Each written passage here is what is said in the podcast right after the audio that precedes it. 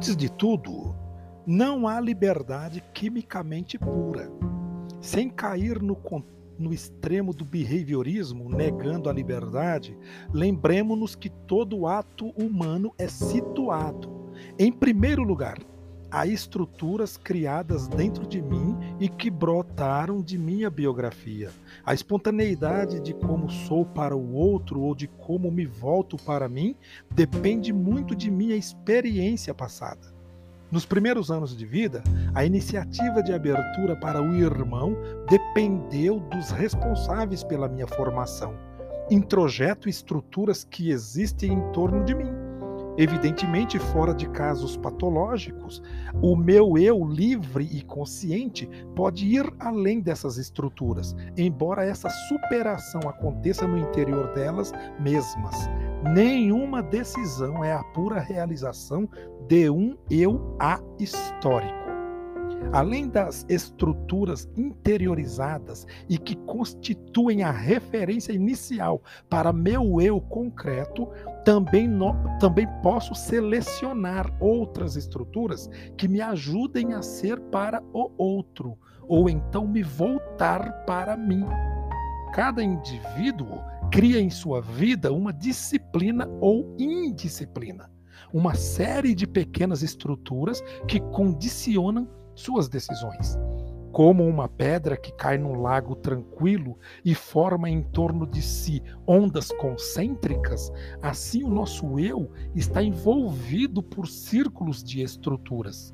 No centro está o eu, interiormente marcado por autoestruturas. Cercando-o estão as estruturas da família, dos amigos, do colégio, da sociedade eclesial, sociedade política local, regional, nacional ou internacional. No interior desse conjunto são tomadas minhas decisões. Essas estruturas não têm vida autônoma sendo fruto de uma longa história. Vivemos no interior de tal história e a fazemos.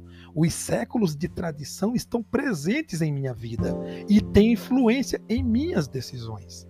Assim, uma decisão muito particular e que parece fruto só de minha vontade carrega uma complexidade bem maior.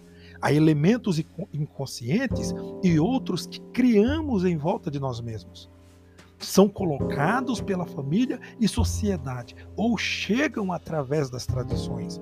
Muita coisa de que até nem temos consciência está em jogo numa opção particular. O sociólogo norte-americano Greeley analisa o fenômeno da troca daquela religião em que o indivíduo foi criado. Numa visão personalista, a força cairia no ato livre e decisório de abandonar uma religião. De acordo com as pesquisas de Greeley, na maioria dos casos, influem direções inconscientes da personalidade, enraizada nas primeiras experiências da infância. O sociólogo conclui que o abandono do esquema interpretativo religioso original é mais frequente entre aqueles cujas experiências de infância foram tensas, difíceis e infelizes. Em estudo profundo, Rambo debruça-se sobre o tema da conversão entendida como uma mudança fundamental na vida, o que tem a ver com nossa problemática. O psicólogo Rambo demonstra como a conversão é um processo complexo em que as decisões do indivíduo e a influência do meio devem ser consideradas. Há uma interação entre as aspirações, necessidades e orientações do convertido, a natureza do grupo ao qual se converte e a matriz particular social em que o processo está acontecendo. Ela implica, segundo o autor, como componentes a cultura, a sociedade, a pessoa e a própria religião.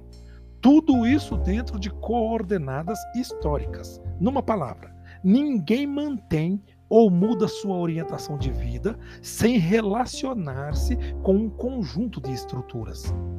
Se alguém não construir verdadeiras estruturas de apoio para manter a orientação fundamental de sua vida, o embate crítico da idade juvenil ou do início da adulta desfaz seu esquema interpretativo religioso inicial.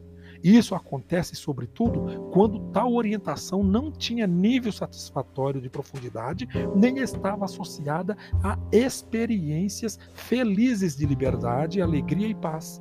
Muitas vezes, o abandono da prática religiosa relaciona-se a problemas da infância ou a falta de estruturas de apoio.